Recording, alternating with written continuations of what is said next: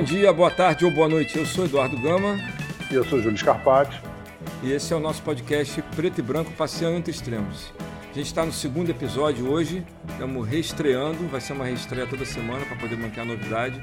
E no episódio de hoje a gente vai ter um convidado, porque a nossa ideia é a gente ter convidado toda semana. Na semana passada ninguém quis participar, a gente fez sozinho mesmo, para começar. Mas hoje a gente conseguiu um amigo, tem que ser amigo no começo, né? Depois a gente começa a trazer pessoas que não são tão amigas assim, mas no começo tem que ser amigo, amigo bom, mas amigo, né? Então eu trouxe para hoje um amigão. Eu tenho muita sorte na vida, porque cruzam pelo meu caminho pessoas que são muito interessantes, viu, Júlio? Você é uma delas, né? E esse amigo que eu trouxe hoje aqui é outra, outra dessas pessoas que são uma sorte de ter conhecido. Tá? É um amigo que a gente entrou para o doutorado juntos lá no UFRJ, ele é da área de História da Ciência, História da Física, para ser mais exato. Eu sou da área de Ensino de Física, nós somos pesquisadores da área de História e Ensino da Física. E o Diego sabe tudo. Eu digo para ele que ele sabe tudo, porque se ele não souber tudo também não tem problema, que ninguém sabe tudo mesmo. Mas ele sabe tudo de História da Física. E é um cara que vai ajudar a gente hoje no, no nosso tema do episódio, tá? Que eu já vou dizer qual é. Mas antes vou pedir pro Diego dar um alô aí e dizer quem é ele aí no, no dia a dia. Salve galera, eu sou o Diego, sou professor de Física, licenciado pela UF, é, eu fiz o mestrado na FRJ em ensino de Física e hoje eu sou amigo do Eduardo, lá no doutorado, que a gente partilha das mesmas dos mesmos conflitos, vamos dizer assim, da vida. É, pois é. A gente tem o nosso Cafofo lá que a gente tá. O Cafofo está interditado, da UFRJ está interditado, a cidade está interditada. Enquanto isso, a gente continua mantendo os contatos aqui do jeito que está, que é para ficar em casa, então a gente continua em casa. Tá? Bom, bem-vindo, Diego. Deixa eu dar um boas-vindas ao Diego aqui. É, Eduardo sempre, Eduardo sempre fala de você e com certeza vai ser um prazer partilhar aí e te ouvir falar um pouquinho mais sobre esse assunto que é tão caro para a gente, né? Tô, tô bem satisfeito aí com a tua participação, obrigado. Os amigos nesse momento, como o Eduardo falou, são fundamentais e pessoas interessantes como você, com, com vontade de partilhar conhecimento científico, são importantes sempre. Para a gente, para todo mundo, eu acho que está no espírito do que a gente está buscando para o nosso podcast. Vamos embora. Eu gostei muito de você, porque logo que você chegou, você já chegou discordando da gente na primeira conversa anterior ao início do podcast, que é isso que a gente quer mesmo, que discorde, que dê o teu ponto de vista, porque é aí que a gente cresce. Maravilha. Muito obrigado, muito obrigado. Show. Então vamos lá. Bem-vindo, Diego, mais uma vez. É quase certo que a maior parte dos indivíduos deve concordar com a afirmação de que a ciência é um elemento muito relevante para a sociedade. Dessa afirmação podem surgir um monte de perguntas. É relevante em que aspectos? Qual é o grau dessa relevância? É relevante para todo mundo? Que forças se organizam para garantir ou não esta relevância? Muitas produções da televisão apresentam conteúdos baseados na ciência e que as pessoas costumam gostar de assistir. Mas por que, então é tão difícil elas participarem, produzirem ou incentivarem debates sobre a ciência? Por que, que ela pode parecer ao mesmo tempo tão atraente e tão assustadora? No podcast de hoje, queremos nos desafiar a falar sobre esse tema, cuja fama que lhe impõe dificuldade acaba distanciando de bate-papos que poderiam ser muito enriquecedores. E é isso que buscamos no episódio: nos enriquecer com questões ligadas à ciência o que é, como é que ela se constrói, qual a sua importância, por que ela parece difícil e o que mais a gente achar que vale a pena trazer para a conversa. Então, por isso que a gente trouxe um historiador da física aqui, porque para falar de ciência, né, a gente costuma dizer que a física é uma ciência importante. Né? Então, Diego, fala para nós aí, para começar, o que é ciência, hein? Para responder logo a pergunta para a gente, em vez de terminar o podcast com ela, a gente já começa respondendo no comecinho. Vai lá. Pronto, muito bom. Bom, vou agradecer de novo o convite, muito obrigado. Eu gostaria de fazer uma correção que é muito importante falar no que eu sei tudo de história da ciência, isso é uma completa mentira, hein? Mas a gente está aqui para discutir, vamos falar muito sobre isso aí, estamos prontos. É, é, essas, essas definições de, dessas questões básicas, eu acho que não vale muito a pena fazer uma definição é, objetiva. Mas você encontra a definição de ciência como um conhecimento que é construído através de um método muito específico, muito característico, tem sido o método científico. É, mas eu acho que vale, vale mais a pena a gente pensar de, pensar nessa ciência de como ela é construída, esse conhecimento é construído como, com, com, qual propósito, em que circunstâncias, diz respeito a, a qual contexto essa ciência foi construída, esse conhecimento foi construído.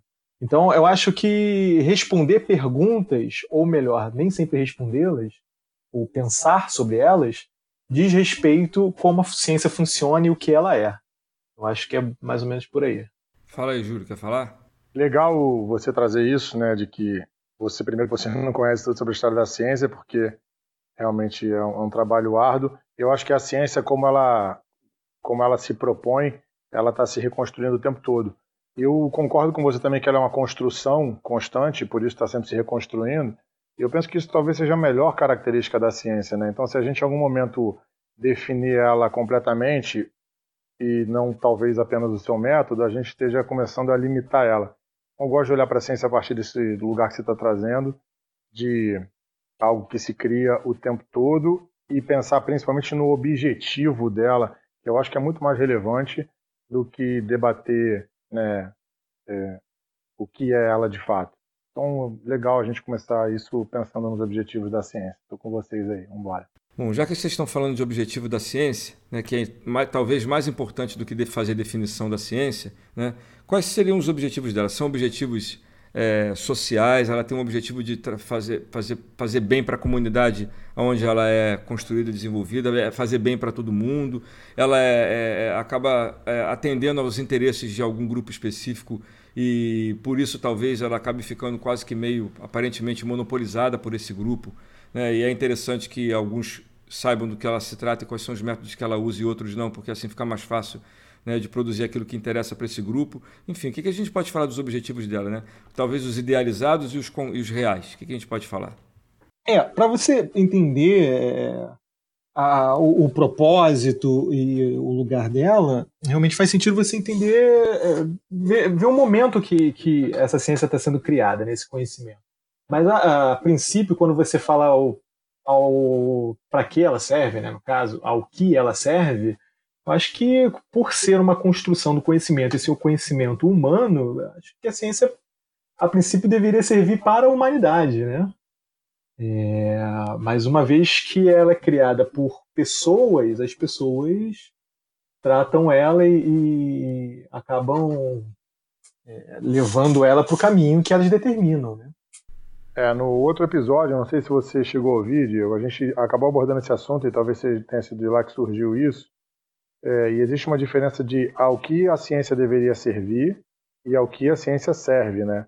Eu acho que um dos nossos desafios, é, como pessoas que são é, adeptos do, do, método científico, a gente é, entende que isso tem a possibilidade de criar melhoria real na vida prática, no dia a dia, já cria, mesmo muita gente não entendendo isso dessa forma, mas poderia criar mais se a gente tivesse uma popularização, compartilhamento do conhecimento científico dos seus objetivos. É, então, é, uma das coisas que eu e o Dudu falamos na, da outra vez foi a, a quem a ciência deveria servir e a quem ela serve e por que, isso acontece. E ao longo do, eu acho que do podcast a gente vai desenvolver. Eu quero te fazer uma provocação para a gente já ir criando vários elementos para debater. Um tempo atrás eu estava conversando com uma pessoa e no meio do, da minha conversa a gente, eu estava fazendo uma diferença entre as leis que regem, né, as leis que regem a nossa, a, a nossa percepção da existência e aí eu tinha feito uma divisão e quero saber o que você acha dela, até para a gente debater ciência, né? Que a natureza diferencia as coisas entre bom e ruim, né? O que é bom de fato, o que é ruim de fato para a sobrevivência. Que a religião divide entre o bem e o mal e a ciência entre o verdadeiro e o falso. E talvez nessa pretensão de definir o que é verdadeiro e falso na ciência, ela acaba tomando uma, uma posição, se a gente não tomar muito cuidado, de detentora de um poder muito grande. E aí, na mão de quem está isso e a, a quem isso serve? Então, para analisar essa coisa toda que eu estou trazendo, a partir da nossa perspectiva de entender o que é a ciência e para que, ela serve. É, a ciência enquanto conhecimento, se você detém conhecimento, você detém poder, né? Se você pensar assim. Mas eu, eu queria só voltar a um ponto que você tocou, que muitas das vezes parece que a ciência é algo diretamente aplicado para fazer algo específico, tá? É, nem sempre a ciência se constrói assim, às vezes você faz ciência sem saber muito bem. Às vezes você atira para um lado e acerta em outro. Você a ciência se constrói de uma maneira não linear. O negócio não, por mais que você tenha um propósito e um, um ponto de estudo, é, às vezes o que você constrói é uma coisa completamente antagônica e E tem a questão do acaso, tem outras questões que tornam a ciência muito mais, ah, digamos assim, rica e, e um pandemônio, sabe? É claro que tem um ponto, de, tem um objetivo. No caso que a gente vive atualmente, por exemplo, é, se faz ciência com objetivo para criar uma vacina, vamos dizer assim, apesar de nem todos os países quererem participar dessa situação, mas é, é, é esse ponto que eu queria retomar na sua fala quando você comentou lá no início da, do utilitarismo da ciência, vamos dizer assim. É, só para falar que a ciência é um pouco mais é, é, não linear do que a gente pensa que é. Mas é, esse ponto de você ter a ciência e ter o controle do conhecimento acaba que você tem o, controle do poder, né? Você tem o poder nessa situação. É, você pode ter controle do, dos meios científicos, você pode ter controle de meios de produção.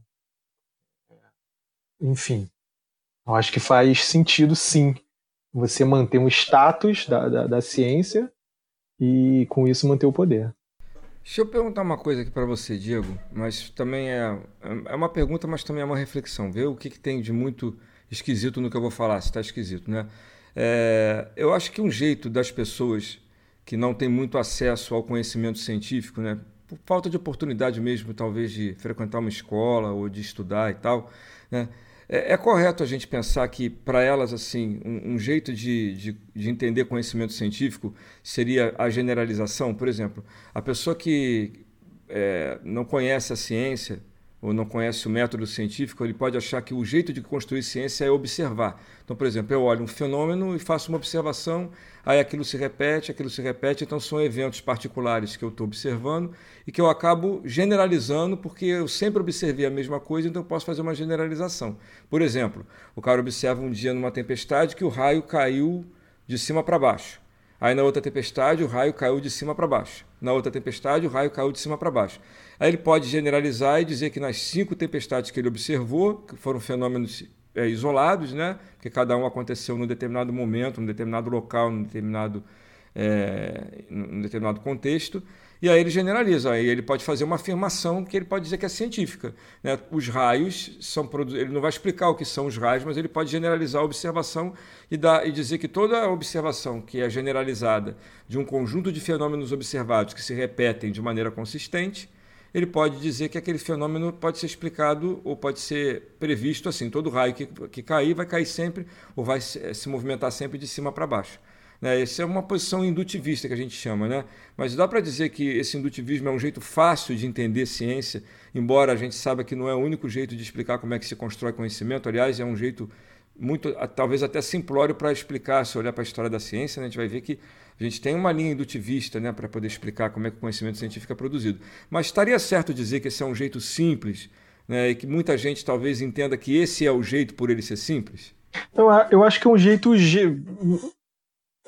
Não, não acho que é um jeito de construir ciência, não, na verdade. A única coisa que a pessoa está fazendo aí, ele está criando uma opinião e, e a, é uma opinião dele, assim, é algo que ele está criando. Ele não, pra, ele não seguiu nem de perto nem de longe, na verdade, algo parecido com o método científico. Ele não teve uma metodologia, ele não, não teve um rigor, é, ele não teve questões atreladas para você construir um conhecimento para você generalizar, por exemplo. É, ele construiu o conhecimento dele a partir de uma observação simples e direta.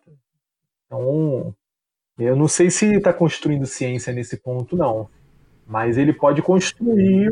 Mas, Diego, mas não é isso que os indutivistas fazem? É uma linha de, de, de construção de conhecimento. O indutivismo. Você, você observa fenômenos que são singulares e quando você vê uma. Por exemplo, é, eu usei um exemplo muito simples, assim, né? Podia ter usado qualquer um, uhum. mas é claro que você dizer que é, é, o exemplo que eu dei é a construção de um conhecimento científico, não. Eu estou dizendo que esse método de construção, de observar a natureza e a partir das repetições você generalizar, né, isso é um método de produção de conhecimento, eu acho que é, né, dentro dos vários que a gente tem. Método, concordo. Como método de produção de conhecimento, é um conhecimento, mas para que qual, qual, é a durabilidade, como para que ele serve, acho que é outro ponto. Mas eu concordo, tudo bem, isso eu concordo contigo. É um conhecimento que o cara construiu a partir da observação, assim, delimitado ao espaço que ele está. Ele pode, por exemplo, viver num lugar que só tem ovelha preta. Ele achar que todas as ovelhas do mundo são pretas. Né? Ele pode viver num, num mundo que ele olha para o horizonte e vê plano e achar que a Terra é plana. Pode, assim, induzir a qualquer coisa. Mas assim, qual é o rigor disso? Qual é o... Mas é um método assim, assim ele, ele, tem, ele permite que você deduza, por exemplo. Você pode, você pode chegar por indução e dizer: olha, todas as ovelhas são pretas. Né? Aí ele pode ter o conselho, criou, criou uma, é, uma generalização a partir de uma observação. Aí ele pode dizer: é, esse bicho é uma ovelha, porque ele também, por indução, né, criou o conceito lá de ovelha. E aí ele deduz, né? Então, essa ovelha, isso aqui é uma ovelha, uma ovelha, essa ovelha vai ser preta. É, você pode prever por um método que é simples, por isso que eu estou chamando de simples, entendeu? Estou uhum. dizendo que talvez as pessoas entendam ciência como esse jeito de observar e catalogar e generalizar. Uhum. Eu sei que não é o, o, nem é o único, nem é o. Vou chamar de melhor, porque eu não sei se tem o melhor, né? Mas, mas eu acho que é simples, né? Eu entendo essa provocação que o Dudu trouxe e acho que ela é legal e já abriu uma porteira aí de uma diferença dentro da, do que a gente tem de alguns métodos científicos e o o Diego trouxe também a, a ideia de método científico. Eu que eu queria ouvir, ô Diego, quando você faz a coisa de que isso talvez restrinja demais ao mundo da pessoa, é, eu acho que a gente talvez tenha que dar um passinho atrás e explicar um pouquinho sobre método científico. Eu queria te ouvir falar, Diego, sobre o método científico, alguns que sejam muito consagrados e que permitam a construção de um conhecimento que seja mais generalizável, né? que a gente consiga levar, levar do, de uma experiência particular para uma ideia geral a partir de entender a capacidade de, de, reprodução disso, mas eu gostaria de te ouvir falar mais sobre isso é, a partir disso, desse exemplo que você trouxe da ovelha, explicando por que, que ele seria ruim, se for possível. É, é, é, tem uma piada, não é bem uma piada, porque eu acho até sem graça e tal, de, sei lá, três pessoas falam essa piada, eles colocam as pessoas com umas determinadas é, profissões que não vale a pena inserir agora. Mas é uma piada que tem três pessoas no trem, olha, sei lá, uma, uma ovelha preta. Eu dei o exemplo da ovelha por causa disso, uma ovelha preta no morrinho. Então um deles fala: Olha, as ovelhas aqui nesse país são pretas. Aí o amigo fala: Não, aquela ovelha é preta nesse país. Aí o terceiro fala: não, aquela ovelha desse lado que a gente está vendo é preta. Então, a, é, é, a, piada, na verdade, coloca justamente é, essa questão do método indutivo é, em outra escala, ou em outra escala, em outro patamar, né? Como que você delimita, é, como que você é, consegue provar o que você está falando, como você consegue testar o método científico tem a ver com teste, você testar o que você está induzindo. Então, é, existem outros pontos que você precisa é, levar para conseguir construir um conhecimento mais sólido. Né? Acho que o, o, principal deles todos é você ter algo que seja passível a teste, e seja algo que você consiga dizer não para aquilo, entende? Você vai, a verdade é você tenta construir uma ideia mais forte conforme você tenta derrubá-la. Acho que o método científico parte nesse caminho. É, eu gosto disso. E que você falou agora, acho muito bom. Agora, é... como, como você mesmo falou, esse não é o. Um, talvez não seja o, um jeito simples de explicar como é que a gente tem a ciência que a gente tem hoje, porque a ciência que a gente tem hoje não dá para chegar nela, teoricamente, desse jeito que você está falando. Né? Agora, de, de qualquer modo, o indutivista, o cara vai lá, ele não vai só dizer que ele observou, ele também vai colocar que ele estava dentro de um trem, que ele estava não sei o que, tem as condições iniciais também para ele falar. Né? E, e, no final das contas, né, é, não é só o que ele observou, é o que ele observou, como ele observou, enfim. Não é o único método. Aliás, o, vê se está certo o que eu vou falar assim. Do lugar, vamos fazer conta que eu sou um cara que não conhece ciência e vou tentar de perguntar para um cara que conhece assim. Vê se está certo dizer que a gente pode construir ciência assim. Eu observo a natureza, e aí pode ser qualquer aspecto da natureza, eu descrevo o que eu estou observando, né? aí eu procuro construir uma teoria a partir do que eu estou observando e descrevendo. Né? Claro que não é tão simples assim, estou só colocando a sequência. Tá? Eu tento escrever uma teoria e aí eu comparo a minha teoria com o que eu observei e com o que eu descrevi. De maneira que a minha teoria tenha que ser capaz não só de reproduzir o fenômeno quando isso for possível, mas também de fazer previsões sobre aquele fenômeno. Quanto mais previsões acertadas a minha teoria puder fazer, provavelmente mais próxima da descrição do mundo real que eu estou observando, é, a minha teoria vai ser. É, esse é um jeito de fazer ciência, por exemplo? Eu, eu acho, é, para a gente começar com uma, uma perspectiva básica, eu acredito que sim. Eu, olha só, eu não sou. Estou falando mal do, do indutivismo, não, tá? Eu queria falar que.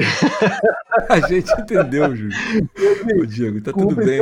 Ninguém vai ficar chateado. O indutivismo não. cumpre seu papel, assim, tem, tem sua, sua importância dentro da, da, da construção do conhecimento. E eu acho que sim, é uma maneira, acho que é um primeiro passo. Sim, esse é um bom, bom vamos dizer assim, algoritmo para construir um conhecimento mais consolidado. Então, agora Diego. tem uma pergunta que eu, já que você. Só, só Júlio, só vou fazer minha pergunta rapidinho, só para concluir. E aí eu não tenho mais muita pergunta para fazer disso, não. Tenho outras, mas. A pergunta é: se isso é um jeito de produzir conhecimento científico, eu também poderia dizer que isso é um jeito de produzir outras formas de conhecimento, talvez com um pouco menos de rigor na parte na hora que eu vou observar se a minha teoria é capaz de descrever, né, ou fazer previsões. Mas eu posso ter outras formas de conhecimento que são construídas também a partir da observação, da descrição, da teorização e da comparação. Né? É, a pergunta é, é, o que, que vai me garantir, se é possível garantir, que o conhecimento científico construído dessa maneira é melhor que um outro conhecimento que não é científico construído de uma maneira parecida? Eu não sei responder essa pergunta. Então, não sei, eu acho que isso tem a ver com teste, né? Você colocar isso que você está construindo à prova. Né? Acho que a ciência constrói-se também a partir de, das teorias que são derrubadas e outras que são construídas em cima das que são derrubadas. Acho que é você conseguir. Acho que você procura muito mais negar aquilo do que você falar sim. Porque você encontrar motivos para justificar aquilo que você encontrou é muito fácil, mas encontrar motivos para derrubar aquilo que você fez, acho que é o ponto. É onde você consegue avançar. Eu acho que se diferencia nesse, nesse ponto que eu estou falando. Legal te escutar falar sobre isso, né? A ciência, então, é, voltando lá na primeira pergunta, se a gente tivesse que definir ciência sem, sem falar necessariamente de método científico, é, seria a possibilidade, ciência, a construção do conhecimento a partir, a partir da ciência, seria a, a ideia de você criar uma hipótese que pode ser testada com a intenção de negá-la. E quanto mais ela resiste a ser negada, talvez mais válido seja aquele conhecimento. É isso que eu entendi? Ah, acho bom, é, gostei. Tá, aí a partir disso eu quero te perguntar mais uma coisa, que é, é parecido com o que o Eduardo te perguntou. O resto, como é que a gente pode olhar para outros conhecimentos que também existem, né? E que estão fora disso, estão fora dessa, dessa possibilidade de serem testados, talvez entendendo que mesmo os conhecimentos científicos mais testados, é, que podem se tornar paradigmas científicos, eventualmente podem ser derrubados. Então, olhando para dentro da ciência, na possibilidade da derrubada de paradigmas científicos num tempo talvez mais é, longo, em função da impossibilidade de fazer mais testes no momento em que isso foi criado e constituído como conhecimento, entendendo que isso é uma possibilidade, como que a gente deveria olhar para os outros conhecimentos, como o Eduardo citou, que não são tão testados ou que passam por um, um, método mais frouxo ou por método nenhum. Como é que você imagina que a gente poderia pensar sobre isso? É o que eles falam sobre pseudociência, seria assim. É, as pseudociências, as não ciências, o que a, porque a ciência começa a dar nome para o que não respeita seu método, né? E aí, como é que a gente pode. Como a gente pode. Eu, eu desculpa, mas assim, não, não, não entendi, é, na verdade, a sua pergunta. É, como a gente pode o quê? construir o conhecimento dentro desse, de, desse, desse, desse conjunto de ideias e pressupostos que não são científicos? É isso? Como você constrói o conhecimento nesse, nesse cenário? Como constrói ou, no mínimo, como que olha para ele, né? Porque, como é que a gente considera ele? De que ponto que a, gente, de que ponto que a ciência olha para esses conhecimentos? o que, que ela pensa sobre esses conhecimentos e o que, que ela pode contribuir para esses conhecimentos ou receber deles. É difícil para a gente, né? Porque a gente olha para isso e fala, isso não é conhecimento. É justamente essa provocação. É, entendi. Assim, é, o que que é, assim, o que que a gente consegue se valer desse, desse, sei lá, vamos supor, tem um negócio que não é conhecimento científico e eu quero saber como eu posso me valer daquilo. Seria isso? Eu acho que é mais ou menos tem uma coisa que não é conhecimento científico, que você não considera conhecimento científico, como é que você pode dialogar com aquilo? Acho que essa é a pergunta que o Júlio está fazendo. Como é que você pode dialogar com isso que você chama de, de, de que não é conhecimento científico? Como é que você pode olhar para isso e se existe uma forma de diálogo? Que pode ser que a gente reconheça que não, né?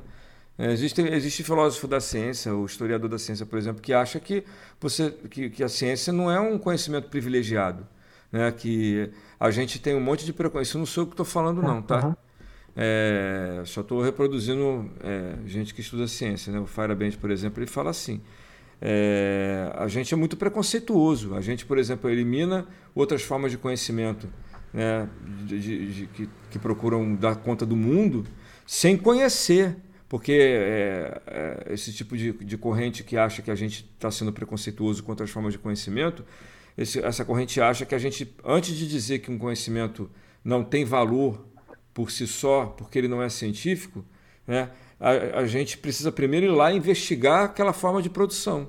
Então você tem que ir lá, conhecer o que está sendo produzido, entender como é que aquilo foi construído, entender como é que aquilo é aplicado, e não só saber que aquilo existe, né? E, e como você sabe que o método que aquilo foi produzido não foi o método que a gente chama de científico, você elimina. Então, assim, eu só acho que assim, eu não estou respondendo a pergunta do Júlio, porque eu também não sei se tenho resposta para ela, né? Mas, de todo modo, eu acho que a dificuldade, às vezes, de dialogar é, entre a ciência e algumas formas de conhecimento que não são científicas é que falam linguagens tão distintas é o que eu acho, essa é a forma como eu vejo. Falam linguagens tão distintas que você não consegue usar a mesma língua. É como se você tivesse num, num, uma coisa que a gente chama é, mais tecnicamente de incomensurabilidade. Né? Você está em dois, dois, duas realidades, duas formas de enxergar o mundo tão diferentes que é como se um não conseguisse enxergar a forma do outro enxergar o mundo, porque não tem o repertório, porque não tem a linguagem, porque não usa as mesmas estruturas de reconhecimento do mundo.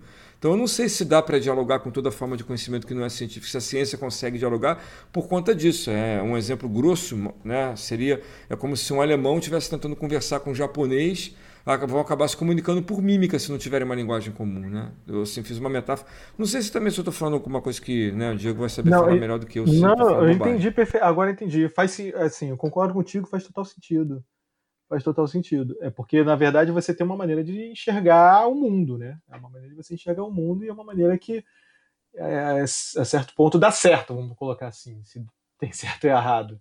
Mas é uma maneira que se enxerga o mundo que foi construída durante milênios, né? Séculos, perdão, eu errei a escala de tempo. É, mas você tem, sei lá, vamos colocar dentro da, da ciência, eu vou colocar um caso da astrologia, por exemplo. Né, a astrologia serviu durante muito, muito tempo para entender o posicionamento dos astros, coisas desse tipo, cálculos e tal. Mas a astronomia hoje é um bocado diferente da astrologia. Acho que ela se diferenciou bastante e está em outro ponto e responde a outras questões que onde a astrologia ficou parada, estagnada lá, né, para responder outras questões que a astronomia não diz respeito. É mais ou menos nesse sentido? Sim, essa, inclusive a astronomia e a astrologia é um exemplo legal. Não sei qual o teu, é, de repente você tem profundidade de conhecimento nesses dois campos, para a gente poder explorar uma comparação, porque supostamente falam da mesma coisa, mas falam de formas muito diferentes. E é uma pergunta que eu tenho para você: a astrologia já foi considerada ciência? Porque quando eu fiz a minha pergunta sobre diálogo, é na verdade uma autocrítica, né? Eu e, eu e Dudu, a gente está o tempo inteiro, eu acho que isso é saudável, apesar de sermos adeptos ao método científico e entender que a produção de conhecimento a partir dele é pelo menos duvidável, porque quando não é duvidável eu desconfio, né? Eu desconfio do que eu não eu desconfio do que eu não posso duvidar. Então eu confio na ciência porque posso duvidar dela. É, mas a própria ciência, em muitos momentos, criou paradigmas que foram derrubados por ela mesma, por ela estar o tempo inteiro duvidando dela. Então, em que que isso se diferiria de algo que não que não é científico. Essa minha pergunta era mais essa e como dialogar o que o Dudu trouxe é, melhor esclarecido do que eu. E na, agora com o teu exemplo de astrologia e astronomia, a minha pergunta é: a astrologia já foi ciência? Não sei se você sabe. E o que, que diferencia uma da outra? E por qual que a gente tem que ouvir uma e a, ou a outra? Ou em que momento ouvir uma ou a outra? Bom, assim, é, acho que as pessoas podem ouvir a astrologia quando quiserem, no jornal, inclusive. Assim, tem que fazer mapa astral, não tem problema nenhum. Assim. Eu não vejo problema. É, mas acho que a astrologia se propõe em outras coisas, de falar sobre o comportamento humano, cara. Assim, a astrologia quer, quer definir o arquétipo da pessoa, como ela se comporta a partir do, alinhamento de astros, né? É, eu acho que a grande contribuição que a astrologia já deu foi justamente sobre essa questão do posicionamento, como os astros se posicionam, você prevê em que momento o astro tal vai estar em tal posição e tudo mais. É, de repente nas navegações, astronomia de posição, saber onde que se posiciona um astro e tal, tal. Mas hoje a astronomia responde a outras perguntas, né? E não busca.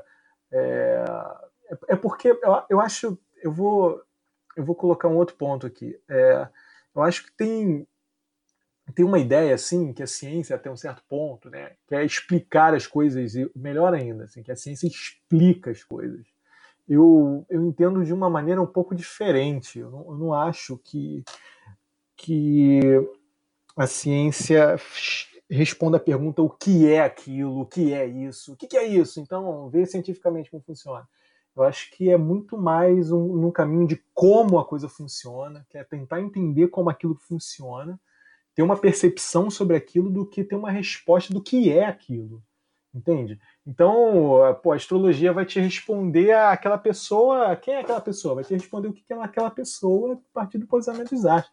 Cara, a astronomia tem outras preocupações, né? Querer saber como funciona, sei lá, o movimento dos corpos, dos celestes e outras questões muito mais profundas que eu nem me atrevo a entrar, porque a astronomia é um campo do conhecimento muito estrutura, apesar de ser prima da física, né, tá, estarem juntas, mas hoje ela tem, poxa, imagina uma bagagem enorme, que eu nem ouso me aventurar, assim, que meu conhecimento é muito curto sobre astronomia. Eu, eu acho, eu queria aproveitar esse exemplo da astrologia para fazer uma, uma, uma relação assim entre é, a produção de conhecimento que não é muito científica, né? Não sei se tem não muito científico ou não científica, se não é só um pouquinho também já não é, né? Mas só para poder, é assim, botar uma, uma dimensão de, de, tamanho, né? Por exemplo, quando você pega uma, uma, um campo do conhecimento como a astrologia, ele também ele, ele tem uma teoria ali, né? Você tem ali é, os astros se organizam no céu de um jeito tal e a partir da, da forma como está organizado, isso influencia o comportamento humano. Então você sabe prever como é que uma pessoa vai se comportar a partir de uma configuração astronômica, vamos chamar assim, né? Então isso é uma forma de interpretar o mundo. Né? Não sei se está explicado como é que aquela influência acontece, mas a questão é que, né, segundo a astrologia, essa influência acontece. O que acontece ali é o seguinte: quando, quando uma coisa, quando uma das previsões não dão certo, por exemplo, né, o que, que acontece? A astrologia se blinda de um jeito que a gente chama de ad hoc, né? ela, ela cria uma, uma afirmação qualquer que não traz nenhum conhecimento novo, porém protege aquilo dali. Vou dar um exemplo, né? É... Marte está. Eu não entendo nada de astrologia, estava tá? falando um monte de bobagem aqui, mas é só um exemplo com os nomes, né? Marte está na terceira casa né, de Plutão. E aí, quando Marte está na terceira casa de Plutão, é, os nascidos em Aquário né, estão com mais chances de se irritarem, sei lá com o quê. Eu não quero fazer metáfora que eu não quero debochar, tá? Eu não estou debochando, não. Eu estou só tentando falar de um jeito que é como eu, como eu escuto, tá? Aí, se o, o nascido em aquário né, não, se, não, não aconteceu aquilo com ele, mesmo tendo aquela configuração e aquela, aquele resultado, né, e ele vai perguntar para um astrólogo, por exemplo, o astrólogo vai acoplar na teoria alguma coisa que assim não amplia a teoria, porque não faz com que ela faça previsões melhores, mas protege a teoria daquela, fa daquela falha, entendeu? Então eu digo assim, é porque você nasceu no minuto tal. Né? Então quem nasce no minuto tal não é, tem essa diferença. Sim, então a teoria tem que prever que no minuto tal, no minuto outro tal e no outro minuto também, você tem que saber dizer o que vai acontecer. Senão você diz que, que se nasceu no minuto tal, não funciona a teoria. Entende? Isso é uma proteção que não traz contribuição nenhuma, não amplifica nada, não, não ajuda a fazer a previsão correta e, em tese, protegeu a teoria. Porque o problema não está na teoria, né? o problema está na, naquela coisa que não satisfez, que não tinha sido dito antes, mas que agora foi colocada para proteger. Só que daqui a pouco é mais uma coisa, é mais uma coisa. A ciência também tem mecanismos de blindagem, a gente sabe disso. Né? Então existe uma teoria que normalmente tem um, um centro ali e você pode colocar coisas que vão proteger a teoria também. E se você for destruir o núcleo de uma teoria, você costuma destruir um pedaço dela e não o núcleo exatamente. Né? Ela também procura se blindar. A diferença está em que, é, de certo modo, ela rejeita essas, essas, é, esses acoplamentos ad hoc, que não servem para nada, que não, não, não, contribuem. Ela aceita complementos que, por sua vez, possam resolver o problema da, da, da, daquilo que não funcionou, mas que acrescente a teoria de maneira que ela possa fazer novas previsões. Aí você está falando na linguagem da ciência. Quando você está só protegendo, sem ser capaz de produzir nada de novo, você não está fazendo nada. Você está só justificando aquilo que não, dá, não daria para justificar pelo que você tinha antes, né? É, você conseguir colocar a teste, né? Você conseguir testar. É, e mesmo quando você testa que não dá certo, se você quer mexer, você mexe do jeito científico. O que é mexer do jeito científico? É, muitas vezes um, um, um, um, teste falha, né? isso não quer dizer que a teoria está errada. Né? Por exemplo, é, se você for pegar no próprio campo da astronomia, né? É, existe, existem coisas que eram, por exemplo, é, o movimento retrógrado de planeta, por exemplo. Né? Você não conseguia explicar lá no, quando Copérnico começou a fazer lá o, as, as, as colocações teóricas né, de que, na verdade, os o movimento ficava muito mais fácil explicar o movimento dos astros uhum. se você conseguisse ter uma Terra orbitando em torno do Sol e os planetas orbitando também em torno do Sol, do que você ter o Sol rodando em volta da Terra. Era muito complicado explicar o que você observava no céu por um modelo em que você tinha o, né, a Terra parada e o Sol se movendo ao redor e as configurações lá para você poder explicar exigia uma, um, um, um, trabalho né, um trabalho muito árduo de modelagem para poder encaixar aquilo que estava acontecendo com, com o que você estava observando, com o que você estava descrevendo. Aí quando você coloca o, né, um jeito de explicar que é mais simples, que é o de Copérnico, né, fica mais simples de explicar porque você não precisa fazer tantos aparatos abstratos para poder conseguir é, explicar o que está acontecendo, mesmo assim ainda tem coisas que você está observando que não se encaixam na teoria. O movimento retrógrado dos planetas não conseguiu explicar naquele momento. Né? Mas isso não quer dizer que a teoria está errada, quer dizer que apenas você talvez não tenha instrumento para verificar. Né? Os telescópios que Galileu usava na época dele eram tão rudimentares que você a diferença de tamanho que você deveria observar né, de, em, em objetos que por uma determinada teoria estariam previstas, não eram possíveis de observar porque o telescópio não tinha resolução. Não é porque a teoria estava errada e o tamanho da coisa da, é, é, era, era, estava diferente do que deveria ser. Muitas vezes a gente está olhando para a natureza e não está conseguindo ver exatamente o que a gente poderia estar vendo se tivesse um instrumento ou um aparato né, tecnológico um pouquinho melhor. Não sei se falei demais, não falei nada. O que, que você acha? É, mas lembra que esses instrumentos são criados também para enxergar aquilo que a gente procura, né? Não, eles são, isso eu concordo. O que eu estou dizendo é que muitas vezes o problema é do instrumento e a gente está dizendo que o problema é da teoria. Então é complicado às vezes saber se o problema é no, no que a gente está observando. Até porque quando a gente observa, quem está observando é uma pessoa, Exato. né? Então também tem um, um festival de crenças, um festival de, de, de, de, considerações internas que são colocadas na observação que está sendo feita. Acho que isso é uma crítica que a gente não fez lá no indutivismo, mas que é bem, bem, bem do três pessoas observando a mesma coisa, não necessariamente vão estar vendo a mesma coisa, né? Então as três observações talvez não possam produzir generalização por esse motivo também. Né? Acho que a gente está falando de um festival de vieses aí na ciência e aí eu volto, né, no que a gente estava dizendo antes e vou fazer uma pergunta logo depois. É, a partir da possibilidade da gente admitir criticar a ciência, nós três que somos adeptos da ciência estamos aqui batendo nela. A gente está batendo nela a partir de uma análise é, de fora, do lugar que a gente não conhece, que é a não ciência, ou as pseudociências, ou qualquer outra coisa que nem pretende ser ciência, porque quando a gente classifica como não ciência ou pseudociência, estamos é, olhando do lugar de quem acredita na ciência e classificando todo, todo o resto. Mas eventualmente aquela coisa nem pretende ser ciência. Eu essa semana, só para fazer um, uma explicação sobre isso, vi um vídeo é, que falava sobre. Era um, era um comitê internacional falando sobre é, a possibilidade de mulheres africanas fazerem aborto é, quando foram vítimas de violência sexual. E aí tinha uma norueguesa com a melhor das intenções dizendo que queria é, legislar ou ajudar países, muitos países africanos, a, a melhorarem, entre aspas, a sua legislação para que as mulheres tivessem essa liberdade. E aí uma mulher africana corta ela com uma patada e um coice, que poucas vezes eu vi igual, dizendo que na cultura africana não existe nem palavras em muitos países para explicar o que é um aborto, porque independentemente de da onde vem e de, de que forma isso aconteceu, é, na grandíssima maioria das vezes uma criança vai ser bem-vinda, porque é uma coisa cultural que a gente não compreende, mas que ela, ela disse, quando você vai convencer uma mulher africana, você vai ter que criar palavras para explicar aborto, e você, quando conseguir explicar para ela, em, em muitos países, você vai ter que convencer que todos os ancestrais dela estavam errados sobre a bênção que é você ter é, tido um filho. Estou falando isso porque quando a gente está olhando de fora, tipo, eu estou olhando da, da Europa para a África dizendo mulheres vítimas de aborto, ou seja, estou defendendo supostamente as mulheres, é, mulheres vítimas de violência sexual têm que ter direito ao aborto. É, e na cabeça deles isso nem entra. Então, quando a gente está aqui do lado da ciência, olhando para o que a gente chama de pseudociência ou não ciência, talvez a gente esteja fazendo algo parecido com isso.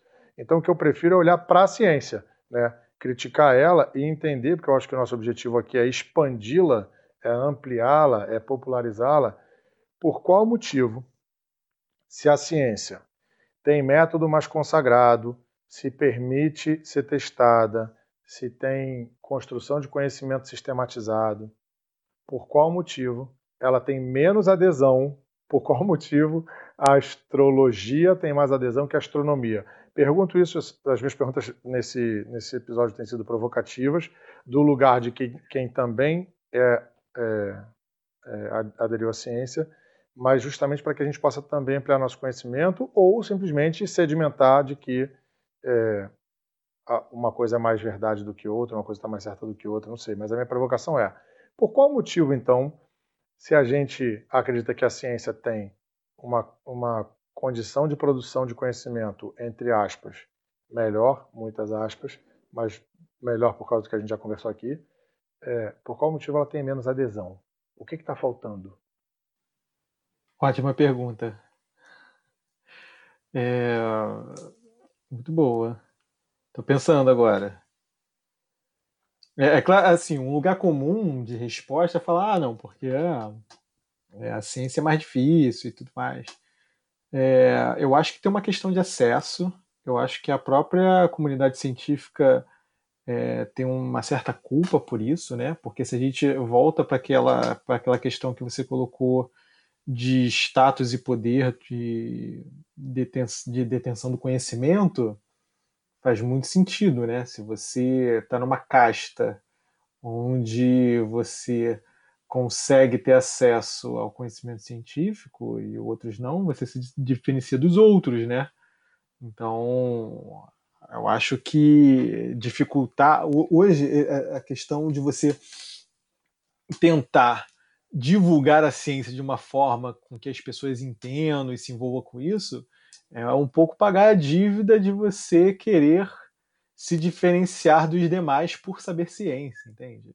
Eu acho que tem, tem a ver com isso, assim, é tanto que assim, na história você sabe muito bem quem estudava né, nas academias. Não era o povo, a, a plebe nunca estudou, né, não, não sabia ler. Acho que você começa mais ou menos já por aí. É, é, eu queria complementar aqui o que o Diego falou, dizendo o seguinte: a gente tem uma, uma, uma, comunidade científica, né? A gente tem muitas comunidades, né? A gente usa a palavra comunidade para caramba hoje em dia, né? Então, toda comunidade tem uma. Né, é uma coletividade que tem um modus operandi, um jeito de enxergar o mundo e uma forma de fazer as coisas que né, muitas vezes o indivíduo que pertence à comunidade abdica né, da, da, dos seus próprios interesses, muitas vezes, né, em função dos interesses daquela comunidade.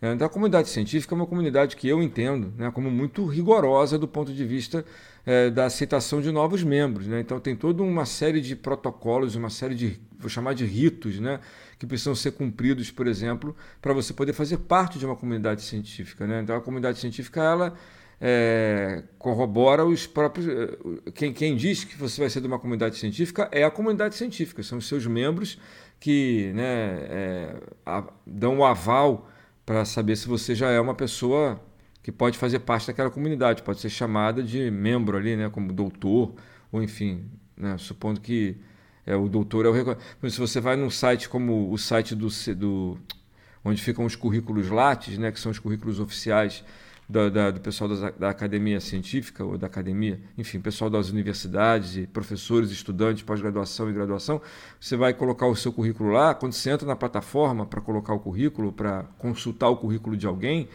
eles colocam assim: é, você, se você for doutor, você não precisa marcar nada, porque o doutor já é da comunidade. Mas se você não for doutor, você tem que marcar que são demais pessoas, entendeu? Então tem os doutores e as demais pessoas. Então você está classificado ali. É, é, assim mesmo, né, Diego? Eu acho que se você não for doutor, você não coloca nada, você coloca só o é. nome, se você já for doutor. Se você não for doutor, você tem que botar, assinalar num lugarzinho lá que você não. Não é bem você está procurando, mas deixa eu avisar para vocês que eu não sou bem essa pessoa aqui da comunidade, não. Eu estou aqui, mas estou sentindo meio de favorzinho, né? Então, assim, de novo, não estou debochando, estou dizendo que é um jeito de enxergar. Existe um rigor que afasta mais do que atrai. Né? Eu não estou dizendo que não tem que ter rigor, eu não estou dizendo que não tem que ter é, critério, eu acho que tem que ter sim, mas acho que talvez esses critérios sejam tão é, distanciados da, da, da, das linguagens que se usam de uma maneira mais popular, que fica parecendo que só pessoas muito. E como você mesmo falou, né? É, é uma coisa de elite, né? Não é? ainda é uma coisa de elite. Né? A educação que permite uma pessoa chegar a pertencer a uma comunidade científica, ela não é para todo mundo, infelizmente. Né? Então, assim, eu acho que a comunidade científica, ela, é, as pessoas não sabem muito bem como é que vão fazer parte dela, ficam achando que só pessoas privilegiadas ou que têm algum tipo de intelecto mais avantajado ou, é, enfim, tem algumas crenças de que eu não vou pertencer a uma comunidade científica porque pessoas como eu né? Alguém pode pensar, pessoas como eu não podem fazer parte disso. É, e, eu acho que só divulgar ciência não ajuda muito, não. É, é importante pra caramba, porque pelo menos tenta fazer uma aproximação entre o, que, o conhecimento produzido por essa comunidade e essas pessoas que não têm acesso a esse conhecimento, não conseguem compreender.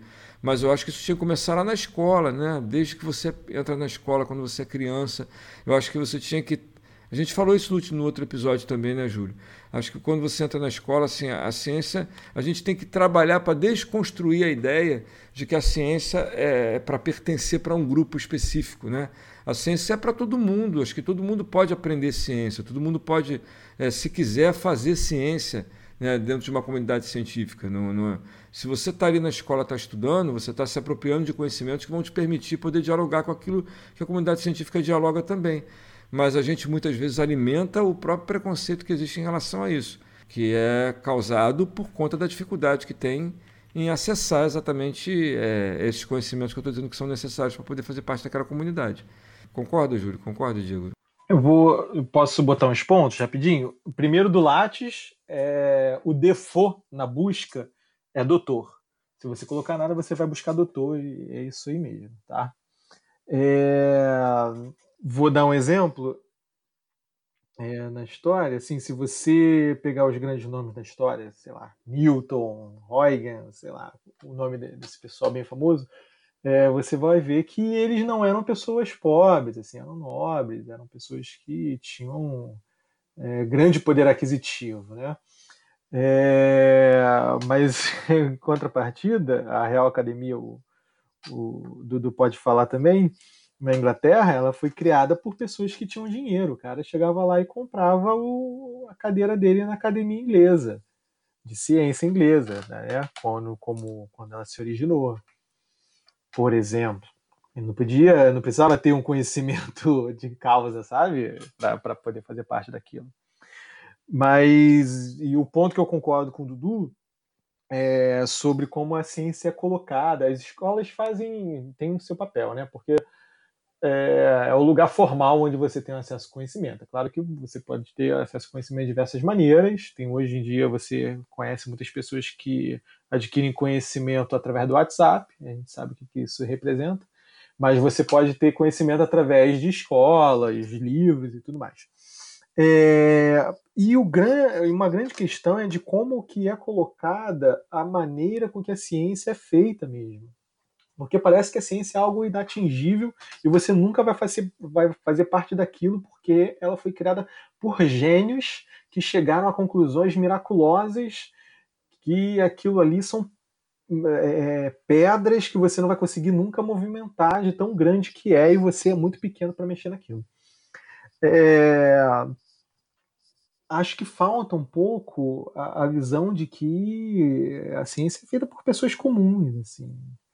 É, muitos avanços científicos dependeram de pessoas que trabalhavam no laboratório para fazer o maquinário funcionar. Entende? Se, a máquina, se o maquinário não funcionasse, a, a pesquisa científica do determinado indivíduo não funcionava, sabe? É, então, você colocar, tem, tem uma, uma visão que fala na história, na construção da, da história da ciência, que é uma história Whig, né? que é uma história dos vencedores. Você conta uma história onde a ciência é criada a partir das pessoas que venceram, né, das vitórias dos, dos grandes mestres e mentes. E esquece que por trás disso existem muitas outras coisas envolvidas no processo, desde vou voltar lá no início, quando eu falei sobre definição de ciência, para você entender como o conhecimento é construído, você tem que entender qual é o propósito que aquele conhecimento está sendo construído, qual é o contexto que aquilo está sendo construído, quais são as pessoas que estão envolvidas no processo. Eu vou dar um exemplo muito específico aqui, dentro da física, é, de um nome muito famoso na física, é o César Lasch. Né? É, foi não chegou a ganhar o prêmio Nobel, enfim. É o, é o cara que descobriu aí os. É, teve as contribuições para a física no Brasil e reconhecido mundialmente. É, e as pesquisas dele dependia muito, por exemplo, de uma folha é, fotográfica que ele tinha que ter registrado nessa, nessa chapa, perdão, folha não, essa chapa fotográfica, as partículas cósmicas que chegavam. Então dependia da, da, do aparato que ele tinha ali. Então ele teve uma conversa longa e muito, muito demorada para construir, para chegar para o laboratório de chapa fotográfica. Cara, faz uma chapa que funcione, eu preciso de uma chapa mais precisa. Então, as grandes descobertas da física atômica e cósmica feita por César Lattes dependeu do cara que mexe na maquininha para fazer uma chapa de uma chapa fotográfica mais eficiente. Assim, você nem para para pensar nisso que o, teve uma participação do cara lá da ciência, bicho. Quando você pega os, os livros, né, vamos colocar os é, eu ia falar almanac, mas desculpa, assim, não é almanac, é, é os manuais. Quando você pega os manuais dentro da física, da, ciência, e você olha os grandes experimentos que foram realizados no século XVII, XVIII, esses experimentos nem sempre foram realizados pelas, pelos, pelas grandes mentes, mas foram. Mas quando você olha o, a, a, descrição do aparelho, do aparato, e muitas das vezes aparecem umas mãos ali mexendo no aparelho, no aparato. São mãos que não têm rosto, de pessoas que ajudaram, a produzir a ciência, que você não vê o rosto estampado dessa pessoa. Assim, é uma pessoa que colocou a mão na massa e, incentivou e, e foi responsável pelo avanço científico. Então, quando você chega no colégio ou qualquer outro lugar e fala que a ciência passa, ou melhor, a ciência não passa por essas pessoas, cara, você se descarta, bicho. Porra, tu nunca vai ser Newton, sabe? Você nunca vai ser o Darwin. Você não, não vai ser essas pessoas. Mas a ciência não se constrói só por eles, se constrói por outras coisas. Então, você cria um distanciamento da pessoa comum, realismo mortal, da, da, das maiores mentes do século. Então, cara, ciência é uma coisa muito mais distante. Acho que a astrologia eu consigo ler no jornal. Legal de trazer isso, cara. Entende? Acho que. Porque você está falando sobre a história da ciência, eu estou vendo toda a representação social dada aí, né? Colocando o cientista como detentor de algum poder e, e a pessoa que ajuda no processo de desenvolvimento da ciência excluído do mérito, excluído do processo e muitas vezes, muitas vezes, excluído do consumo daquilo ali.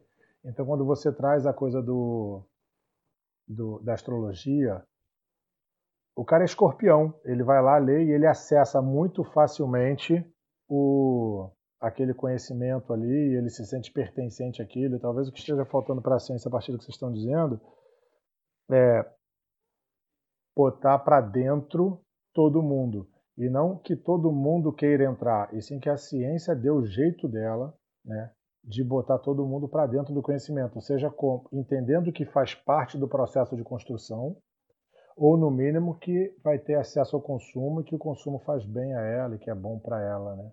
Porque o que está representado nesse modelo que você está falando é basicamente o nosso código social é, econômico. E eu fico pensando, eu gosto muito de arte, apesar de não ser um grande conhecedor de arte, eu gosto de produzir, né, com as próprias mãos, algumas coisas e, e gosto de me envolver. E conheço algumas pessoas e quando eu penso nas obras, por exemplo, Davi de Michelangelo, que é uma pedra de quase 4 metros de altura, ou 5, se eu não me engano, de mármore, que foi esculpida. A gente fala, é o Davi de Michelangelo.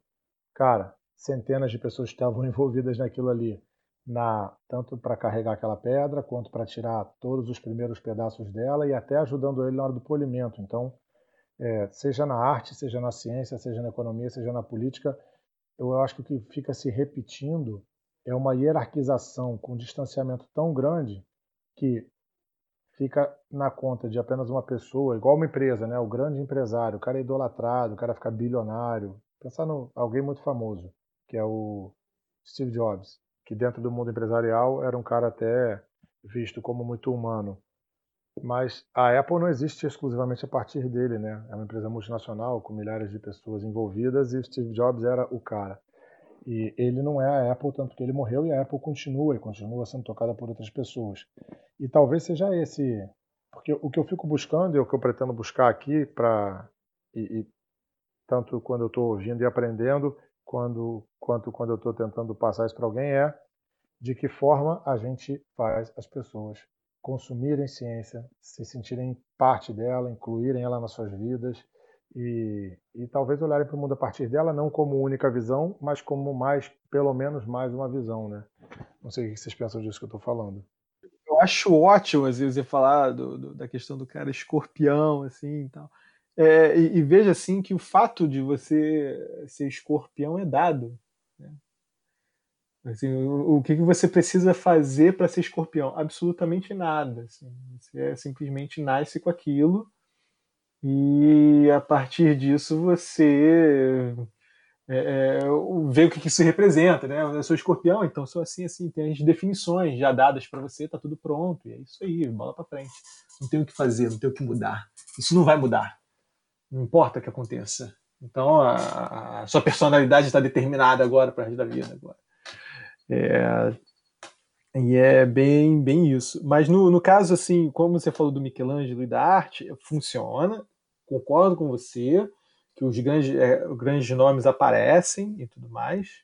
E eu vou dar um outro exemplo, então, do, do artista que eu gosto muito, a gente, a gente conhece, que é o Basquiat. Né? O Basquiat é sensacional, mas o que seria do Basquiat se não fosse o Andy, o Andy Warhol? Tivesse encontrado ele, tivesse pegado ele, patrocinado, colocado ele para frente, tudo mais, que era um cara pô, super top né, da arte pop. É, eu acho que faz sentido isso mesmo. É, a gente, claro que existem linhas de estudo e que vale a pena a gente procurar um pouco a questão relacionada à ciência e poder. Ciência e capitalismo, ciência e política, Aí a discussão vai para outro lado, vai para ou o mesmo lado, não sei. Tu acha que é possível discutir isso sem discutir esse outro lado ou esse mesmo lado? É, na verdade, eu acho que não. Você está certo, assim, porque a gente tem que entender que, que a ciência é um conhecimento humano, né, construído por, por nós, né? Então, se a gente não entender a humanidade num todo, cara, é um conhecimento que está dentro disso aí, que, que passa, perpassa por diversas questões. E eu acho que tem que ser mesmo a conversa nesse sentido, de, de política, de economia, de, de tudo, né? É, o Júlio fez uma provocação, né, de, lá, lá, lá atrás, falando sobre por que, que já que a gente sabe dos resultados que a astronomia pode trazer e confiar um pouco mais neles, por que a gente acaba recorrendo mais à astrologia ou não reconhece que talvez a astronomia e a astrologia né, não dá para comparar do ponto de vista, porque não dialogam, né? mas a gente faz escolhas que não são muito racionais, vamos falar assim, a gente sabe das coisas e não faz escolhas racionais. Eu acho que é, a gente está encontrando algumas pistas aqui na conversa da gente para poder trazer a ciência para mais perto de todo mundo. Né? Porque o que está perto de todo mundo, aliás, não é de todo mundo, né? porque nem todo mundo tem acesso a todas, todas as tecnologias que foram produzidas a partir da ciência. A gente agora está numa discussão. É, é, na verdade, deixa eu juntar uma, duas coisas aqui para não ficar muito, muito, muito doido o que eu vou falar. É, uma das coisas que eu acho que atrapalha é, as pessoas poderem se aproximar um pouco da ciência são atitudes da própria ciência, a gente já falou um pouco disso aqui, né, ou da comunidade científica, que poderiam ser é, um pouquinho diferentes, talvez, e trazer as pessoas para mais próximo, das pessoas que conhecem ciência um pouco mais, que produzem é, ajudam na educação, que também né, talvez pudessem pensar um pouco mais em, em trazer a ciência para uma linguagem mais próxima de todo mundo e mostrar que, como você falou, Diego, né, não, você não precisa ser um grande cientista para é, para produzir ciência, para colaborar nas grandes descobertas e nas grandes produções que a ciência é capaz de trazer para a humanidade. Né? E você pode ser também, se você, é, por um acaso, não, não, não, não nascem gênios assim pré-indexados, né? Vou mandar agora para o mundo dois genes por, por, por século. Não é assim, né? A gente sabe que a produção da, da, do conhecimento não é uma coisa individualizada, né? não é uma pessoa. Você já explicou isso muito bem. Agora, você imagina, no começo do nosso podcast eu coloquei um áudio né, do presidente de um país de 200 milhões, 200 milhões de pessoas que vai fazer um pronunciamento e diz que, baseado em quê? Que diz que vai se contrair um vírus né, que as pessoas mal conhecem, né, que a gente tem uma, quantidade de pesquisadores no, mundo inteiro tentando investigar, usando os instrumentos da ciência, né, esse vírus e os seus efeitos e as formas de combater, o que é melhor, como é que se pode agir ou não. E baseado em nada, ele diz que se, por causa do histórico de atleta, se pegasse o vírus, teria no máximo uma gripe ou um resfriadinho. E as pessoas escutam isso que não tem o menor embasamento, é muito pior que a astrologia.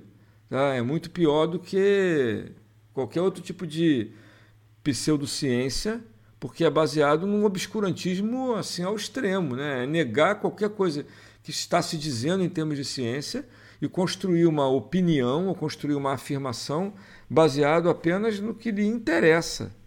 Né? Seja lá qual for o interesse econômico, político, mas o que lhe interessa. E as pessoas escutam, né, em boa parte delas escuta e se comporta de acordo com aquilo que está sendo dito, que é absolutamente obscuranti obscurantismo total. É, eu acho que isso não contribui, porque a gente falou um pouco da figura da autoridade na, no último podcast, né, e figuras de autoridade influenciam o comportamento das pessoas, a gente sabe disso, né, são capazes de pro produzir comportamentos até é, é, desconectados do que as pessoas conhecem, né, como injetar desinfetante, que foi o que a gente falou no último podcast. Né? Então, essa é uma questão muito séria. Né? É, as autoridades, né, aqueles representantes da, da, da, da, população escolhidos por ela, às vezes não escolhidos por ela, mas muitas vezes escolhidos por ela, que tem um comportamento obscurantista. Né? E, e a gente tem tido isso, e isso se reflete em, em campanhas de não vacinação, já falamos da terra plana no, no episódio passado, né? Se reflete em pessoas que acreditam que, acreditam que a Terra é plana. E, e, mais um monte de outras coisas que são obscurantistas, né? Não são só em desacordo com a ciência, né? É, ultrapassa isso daí. Tem coisas que não são em desacordo com a ciência, não são perigosas, não são danosas, mas essas coisas são, né? Esse tipo de comportamento é. O Dudu está trazendo obscurantismo e ele sempre será danoso porque, na sua essência, o objetivo dele é esconder algum tipo de conhecimento de, né, de um grupo específico e normalmente de, de um grupo muito grande. E aí voltando na nossa, mas a partir do obscurantismo e das do espaço que ele encontra para né, da adesão que ele tem, porque quando alguém fala algo como que o Bolsonaro falou que você que a gente trouxe no início do podcast, ou como que o Trump fala que a gente falou no outro podcast, e isso gera adesão, é porque está faltando nas pessoas que aderiram aquilo ali conhecimento. Teve uma pergunta que me fizeram essa semana, justamente falando sobre política, é, sobre o que, que deve ser proibido, o que, que deve ser permitido. E aí me perguntaram, mas se você tivesse que proibir alguma coisa, é, se você só pudesse proibir uma coisa, você fosse tipo o imperador do mundo tivesse proibir uma coisa, eu ia proibir que as pessoas parassem de aprender. Ia ser minha única proibição. Tá todo mundo proibido de parar de aprender, porque isso impede que comportamentos obscurantistas de líderes, seja do que for, líderes políticos, líderes religiosos ou líderes é, de qualquer área do conhecimento, é, possam dominar a mente das pessoas. E aí, voltando na minha pergunta, a partir disso, de como ajudar as pessoas a aprenderem, já que eu proibiria as pessoas de parar de aprender, e já que a gente está entendendo que a ciência tem uma forma de se posicionar no mundo, de existir no mundo, que repete muitas vezes modelos sociais que são mais excludentes do que inclusivos, é... eu até um exemplo da psicologia, aí é uma, vou trazer uma reflexão da psicologia, que é a minha área, eu hoje vejo muitas metodologias de terapia crescendo no mundo, porque e muitas vezes com baixíssimo nível de compromisso até com um paciente, porque estão falando coisas a partir de lugares que simplesmente não existem. Por exemplo, quando a gente ainda vai fazer um episódio sobre física quântica, né? Quando alguém fala que está fazendo uma cura, é, sei lá, de, de luz quântica violeta, alguma coisa nesse sentido, a pessoa não está fazendo cura nenhuma, o máximo que ela está fazendo é dando um placebo de relação. Fala, Dudu. Não, eu ia falar que acho que tem uma propaganda aí que você me mandou que era de cura prânica, sei lá, violeta, não era negócio de prânica? Cura prânica violeta, né? Ou então um monte de coisas nesse sentido. Por qual motivo isso gera um nível de adesão gigante e métodos psicoterapêuticos consagrados que têm teoria, que têm testagem, que têm metodologia, muitas vezes não geram adesão. Eu tenho uma teoria sobre isso e vou jogar para vocês e vocês me devolvem o que, é que vocês acham. A ciência e a psicologia, quando se comporta como ciência, ela não se permite, muitas vezes, definir coisas. O que eu quero dizer com isso?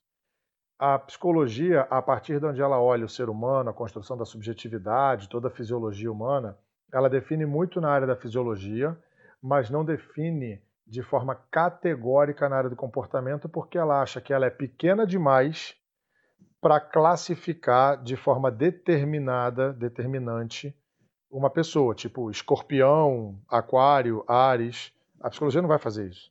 O máximo que ela pode fazer é um inventário de personalidade e dizer, de maneira geral, suas preferências de comportamento são essas. Isso pode mudar.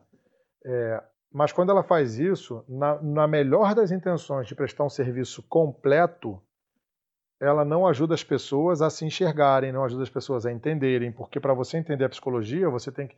Eu estou olhando para os meus livros aqui em cima da minha, da minha prateleira. Só de história da psicologia eu já li dois. Estou lendo o livro de neurociência, que é um manual gigantesco, feito por um monte de prêmios Nobel. E dá trabalho para cacete. E aí pra, eu, eu leio tudo isso para entender a complexidade humana. Aí vem alguém e fala assim: de acordo com a teoria prânica lilás você é pimba, entrega um troço pronto para a pessoa e a pessoa adere aquilo ali, ao invés de aderir a um processo talvez um pouco mais é, demorado, mas provavelmente mais consistente. Obviamente existe muito erro de psicólogos também, de psiquiatras, de todas as áreas da ciência, e isso também muitas vezes afasta, mas a minha percepção, por exemplo, dentro da psicologia, nesse universo de terapias atual, é a psicologia não entrega nada pronto, e por essa razão tem menos adesão atualmente do que outras formas de terapia que não entregam nada porque não tem nenhum tipo de fundamento, mas está pronto. Então a, a, a, psicologia tem muita coisa para entregar, mas como não entrega um produto final pronto, baixa adesão. Outras formas de terapia que não tem nada para entregar, tipo cura prânica lilás, vai lá e te dá cinco, seis palavras que te ajudam a entender alguma coisa que no final de contas você não entendeu nada mas acredita que sim. E talvez outras áreas da ciência tenham esse mesmo problema. A, por o tempo inteiro se questionando, por o tempo inteiro se construindo, não se permite dar uma definição cravada e abre espaço para quem a dá. Não sei se vocês enxergam isso em outras áreas também. Na psicologia, isso para mim vem ficando cada vez mais claro. E não sei se vocês veem isso, por exemplo, com a Terra plana. Né? Por qual motivo alguém adere à ideia de Terra plana? Se bem que essa está bem consolidada, né? tem foto da Terra, então essa não, não é um bom exemplo, talvez vocês tenham outros. tem a questão do imediatismo, né? De ser imediato o retorno quando você procura. É, olha só, eu não sei nada de psicologia, tá? A única coisa que eu sei de psicologia é, é a análise que eu faço. faço análise, é tudo que eu sei da psicologia. Mas eu vejo que é, um, é algo assim trabalhoso, é algo que demanda tempo, dedicação, você tem que se envolver. É, e essas curas, como você disse, prânica, do cristal que gira na cor roxa, é, é imediato, né? É pronto, sim. Você só dá um dinheiro lá e pronto, tá tudo certo. É, mas tem outro ponto que, apesar. É, cara, é um negócio muito paradoxal, assim, muito doido. Porque ao mesmo tempo que existe o negacionismo científico, né, no sentido de falar que, pô, a, é, a ciência não funciona, a ciência não é isso tudo, é, é, existem áreas que usurpam o conceito científico para se dar credibilidade. Por exemplo, aí, a cura quântica. Por que, que uma cura quântica é melhor do que uma cura, sei lá, transcendental? Assim? Por que, que tem que usar o termo quântico? Porque você pega o biscoito e tem o sal quântico ali no negócio. Por que usa esse termo? Né, de que tem o seu significado, que tem a sua força, que tem que ele é construído dentro de, de um de um universo científico. Por que que ao mesmo tempo a mesma sociedade que nega a ciência usa desses termos científicos? Né? Por que, que a, a, a, em certo ponto a ciência dá credibilidade, dá força para algo e perde força em, em outros aspectos? no caso da Terra plana. É, com relação ao que você está falando, Diego, acho que existe uma ideologia da ciência. Né? O que, que é isso? É, essas, essas coisas que, que carregam termos científicos, né? elas, é como se elas legitimassem a coisa. Então, assim, você é, não usa o método científico para aquilo dali, mas você traz, se, se apropria de uma linguagem da ciência né? E a ideologia da ciência é você tratar tudo aquilo que se parece com a ciência, tudo aquilo que carrega termos da ciência, como se fosse melhor ou, ou legitimado. Você legitima por algo que não é próprio da coisa, é algo que a coisa de que a coisa se apropriou. E a ideologia da ciência carrega além dessa ideia de trazer para ela né, o, o, valor do método que não foi nem ela que produziu, a coisa que produziu, ela também tem atrás a ideia de que a ciência sempre é melhor que todas as outras coisas, né? Então, se eu estou te oferecendo uma coisa que é baseada na ciência, ela é melhor do que aquela que não é. Então, é, um, é, um, é uma estratégia interessante. Você, você pega uma coisa que não é científica, que é pseudocientífica, né? O que, até muitas coisas que são né, é, obscurantistas, você diz que, ou, é, que, que aquilo dali está relacionado com a ciência porque você trouxe para ela um linguajar ou um, um, alguma coisa que é da ciência, é, se apropriou daquilo, né, conseguiu dialogar com o que você está fazendo, e como tudo que está ligado com a ciência, dentro da ideologia da ciência, é melhor do que o que não é ligado à ciência, então aquilo que você está fazendo é melhor do que o que não é. A outra questão, né, que tem a ver com o que o Júlio estava falando, é o seguinte: é, eu acho que as pessoas talvez prefiram a cura prânica porque ela resolve teoricamente mais rápido né? dar uma resposta mais rápida e mais simples. Eu acho que as pessoas estão sempre buscando soluções sobre, sobre a sua própria vida né? e delegam para outros eh, dizer para elas o que é para fazer, mais do que pensar sobre o que elas devem fazer na sua própria perspectiva de mundo. Né? Então, assim, é muito mais fácil você me dar um conjunto de regras que, se eu seguir, vou atingir um determinado objetivo, seja ele qual for, do que eu ir ao encontro dessas regras para mim para que eu possa ter uma boa vida, para que eu possa escolher a fazer a melhor escolha. Né? E a ciência, muitas vezes, ela não dá as soluções mais rápidas, ela não dá as soluções mais imediatas, ela dá soluções mais confiáveis, né? ela dá soluções que, que, que, que, que, enfim, que você pode me, como a gente falou lá no começo, que você que passaram por testes para poder chegar ao ponto de você poder utilizar e dizer que você tem uma probabilidade muito alta de conseguir o resultado por conta de que aquilo foi testado, de que aquilo foi verificado, foi corroborado. Né? Então, se você não consegue um resultado na ciência, ou se você acha que o resultado que a ciência pode te trazer ele está em desacordo com aquilo que você está buscando, porque você precisa de uma solução mais rápida, então você vai buscar onde a solução é mais rápida mesmo. Mesmo que a so... Porque assim, ela é tão mais rápida que você pode buscar em vários lugares, sabe? E, e gastar pouco tempo em cada um.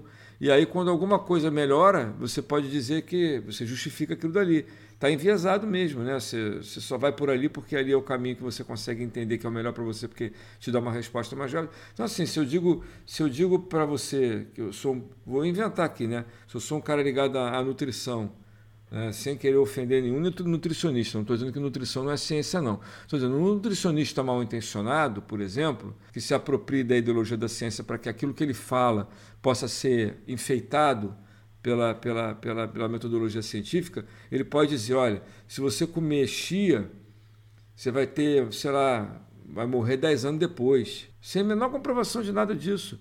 Mas se você está querendo rejuvenescer, você não vai buscar não, você vai comer chia. Aí se amanhã ele disser para você que não é chia, que é semente de girassol, você vai comer semente de girassol. Porque não te interessa buscar, porque quem está falando tem alguma autoridade científica para falar, né? O que ele fala é melhor do que o que eu entendo o que ele está falando, não tem mistério nenhum. Coma isso, vai ter aquilo. É, beba isso, você vai ter tal resultado. Então, fica muito. Eu acho que a, eu, talvez eu esteja sendo simplista na resposta da pergunta do Júlio, mas para mim é isso, é mais fácil. Né? As pessoas entendem melhor e traz resultado em tese mais rápido para elas. Né? E às vezes é bonitinho também, mais bonitinho do que a, que a ciência traz, né? É, é, só dois pontos, assim, o Dudu estava falando. Um deles é sobre a solução que a gente consegue através da ciência e tal. É, é, acho que é importante perceber que às vezes a ciência não dá a solução. Assim, algumas vezes. É, ela não dá solução, às vezes dá uma proposta de caminho para encontrar a solução, às vezes não dá solução. Isso é muito aterrador, porque se você recorre a um método é, super consagrado que existe aí, foi construído durante séculos, e você não consegue encontrar uma solução para aquela questão, isso pode acontecer, as coisas assim, podem ser isso, tá? E um outro ponto que eu só só para te dar uma uma cutucada do bem, é, você disse que não queria ofender os nutricionistas, assim, na questão de nutri... ah, nutrição não é ciência, não quero ofender, não. É uma ofensa não ser ciência?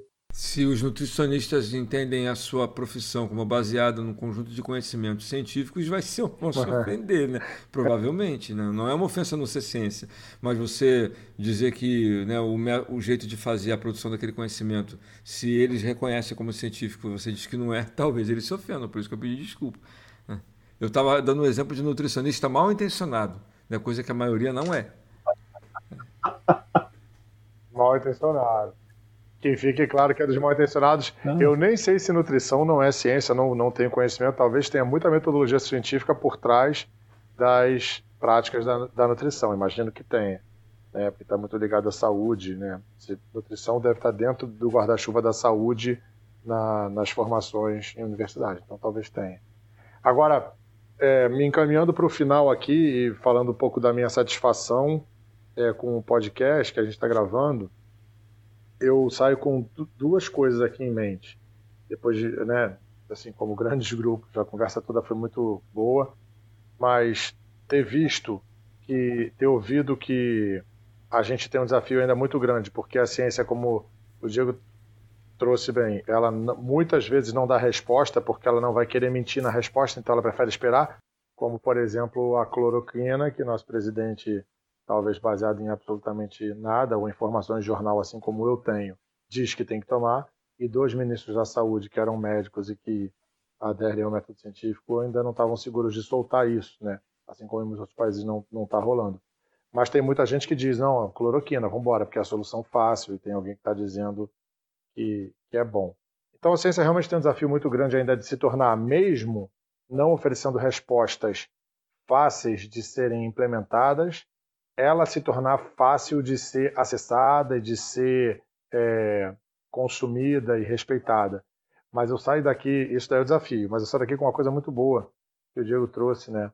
Que é a palavra usurpação da, de conceitos científicos para valorizar, e o Dudu já tinha também dado uma pincelada nesse sentido, para valorizar as, os, as próprias áreas do conhecimento que se propõem a entregar algo que não tem fundamento. Então, já que eu não tenho nada para dizer, eu usurpo palavras e conceitos da ciência para me explicar.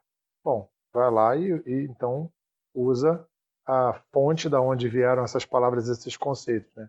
Achei isso legal, porque dentro da minha área isso é muito presente, isso é muito constante e está crescendo, né? é algo crescente.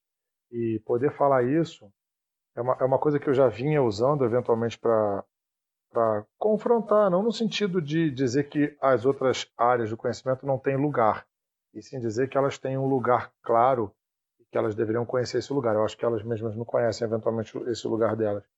E poder dizer isso, né? Por qual motivo você se explica com as minhas palavras, né? E não se explica com as suas palavras. É legal. Obrigado, Diogo. Você daqui com, com isso na cabeça. É, eu também assim, eu saio daqui com. Eu imaginei que a gente não ia dar muitas respostas, até porque a gente não as tem. Mas eu acho que fazer boas perguntas e refletir em cima das perguntas que a gente né, faz e ouvir as coisas que o Diego falou e o Júlio também, assim, é, para mim fica bem claro que, que a gente pensa muito, muito mais parecido do que. A gente converge muito mais do que diverge do ponto de vista de entender que a ciência é importante para as pessoas compreenderem. Né? É, é algo que não, não é propriedade de, de poucos, né? É algo que deveria que as, de, que as pessoas deveriam poder se apropriar. Não vou dizer. Porque quando a gente fala que as pessoas deveriam se apropriar, parece que são elas que não se apropriam porque não querem. Mas quando a gente fala que elas deveriam poder se apropriar, é porque deveria ser dada a possibilidade de elas se apropriarem, coisa que é exatamente o que eu acho que no momento não é oferecido. Eu não estou colocando a culpa na comunidade científica e dizendo que é ela não, né? porque é uma questão de política pública. Né? A gente, por exemplo, agora está com o Enem, que não foi suspenso ainda, né? mesmo numa realidade brasileira em que a ciência produz um conjunto de dados que mostra que a nossa população tem uma grande diferença social do ponto de vista de acesso à tecnologia. Né? Então, eu, não vou suspender o Enem numa situação em que não está tendo aula e que apenas algum, alguns poucos é, alunos estão podendo acessar material de, de, de, de, aprendizagem via, via internet, coisa que não é possível para a maioria dos estudantes do Brasil. Mas a despeito dessa, desse conhecimento científico, porque essa estatística é feita com método e é, é produzida de uma forma que você pode confiar, é, as nossas autoridades ignoram esse fato e está tudo bem, porque afinal de contas tratam o Enem como uma competição que ele não é. Né? Então, assim, para mim é uma questão que não é da comunidade científica, né? não é da política pública, é uma conjunção de coisas e que a gente pode fazer a nossa parte. Eu, como professor, por exemplo, que acho que dentro da escola isso precisa ser. É, essa ideia de, é, de, de, que a ciência é privilégio de algumas mentes muito esclarecidas é uma ideia para ser combatida. Né? Dizer para o aluno que, que é negro, que é pobre, que mora numa comunidade, que ele pode ser um cientista sim, que ele pode aprender sim coisas que ele, que ele acha que talvez né, não pertença, que ele não pertença àquilo. Né? Essa questão do pertencimento ela é pouco comentada, ela é pouco refletida, ela é pouco discutida no ambiente escolar, tanto pelos professores quanto pelos gestores de educação. E é uma, uma questão muito séria, muito relevante. Muitos estudantes acreditam que não pertencem é, àquele espaço que eles estão frequentando, que a escola é um espaço, mas aprender na escola, aprender o que a escola ensina, é, é privilégio de poucos e eles não se sentem suficientemente competentes porque olham para a estrutura social e veem que né, se identificam com uma parte da população que não tem acesso à educação e por isso não aprende. Aí naturalizam o, fato de não conseguir aprender alguma coisa. Na verdade, não tem nada de natural nisso. São oportunidades que não são oferecidas o tempo inteiro, né, uma estrutura que é feita para funcionar dessa maneira e que parte da apropriação do conhecimento científico por parte de, de uma população passa por, pela responsabilidade dos professores de desconstruírem essas ideias e mostrarem, olha, é, apontarem onde as oportunidades estão faltando, apontarem as diferenças e tentar criar condições ou exigir condições para que elas se, minimizem e, ao mesmo tempo, promover dentro da escola é, um, um mecanismo, uma espécie de antídoto para esse sistema de crenças ou para esse sistema de, de, de, estruturas internas dos estudantes que impedem que eles se percebam como alguém que tem capacidade para aprender tudo que desejar aprender. É uma, é, existe uma grande diferença entre você não ter oportunidade e você não ter capacidade. A falta de oportunidade te impede de desenvolver as suas potencialidades e as suas capacidades. E esse é o papel de quem está dentro da escola, é mostrar para o estudante que ele tem ali a oportunidade de desenvolver suas capacidades é, é, e combater os lugares onde os espaços onde essas oportunidades não são oferecidas. Muito bem colocado. Acho que a última consideração que o Dudu fez ainda sobre essa questão do, do garoto de periferia, negro, pobre, isso ainda, essa questão da ciência se agrava mais ainda, coloca mais distante ainda, porque você não tem nos livros um cientista negro. Tá? Você, se eu perguntar para você agora qual cientista negro que você conhece, você dificilmente vai conseguir me responder um, a não ser o cara que fala na, é o astrônomo, né? Quais os outros participaram, onde que eles estiveram, e é muito difícil você chegar num, na escola pública, onde o grande público é, é de periferia, negro, uh, pobre, e falar da ciência para ele, né? É difícil. Eu acho que a, a ciência. Ah, o Dudu fala que não quer colocar a culpa na academia. Ah, mas eu coloco, em certa parte sim, tá? É, a academia, quando constrói esse distanciamento de status quo, de sabedoria, de conhecimento, distancia sim e tenta buscar isso através da divulgação científica, mas tem que pensar muito e rever alguns comportamentos dentro da própria academia. Acho que hoje a gente colhe uh, um fruto que foi plantado durante muito tempo, né? Desse, desse status da ciência, que a ciência é inalcançável, e hoje a gente está colhendo isso por distanciar as pessoas que não têm acesso à ciência é, terem menos acesso ainda. Uh, eu acho que o ponto é esse, assim, é, o ponto é esse qual? é, é, perceber que, que a ciência é muito mais próxima da gente do que a gente imagina e conseguir usar ela a nosso favor e conseguir ter uma, uma crítica suficiente para perceber o que, que está se passando e participar da construção desse conhecimento. Acho que é isso. Show, show. Foi incrível. De verdade, de verdade. É, assim, muitas, muitas é, colocações para a gente refletir, para a gente pensar, da vontade de sair daqui agora e, e aprender mais sobre isso, né? Para poder contribuir com isso também para tudo que a gente, tudo que a gente está falando. Né? E agora é o, a gente não fez no episódio passado, Júlio, mas agora é o nosso.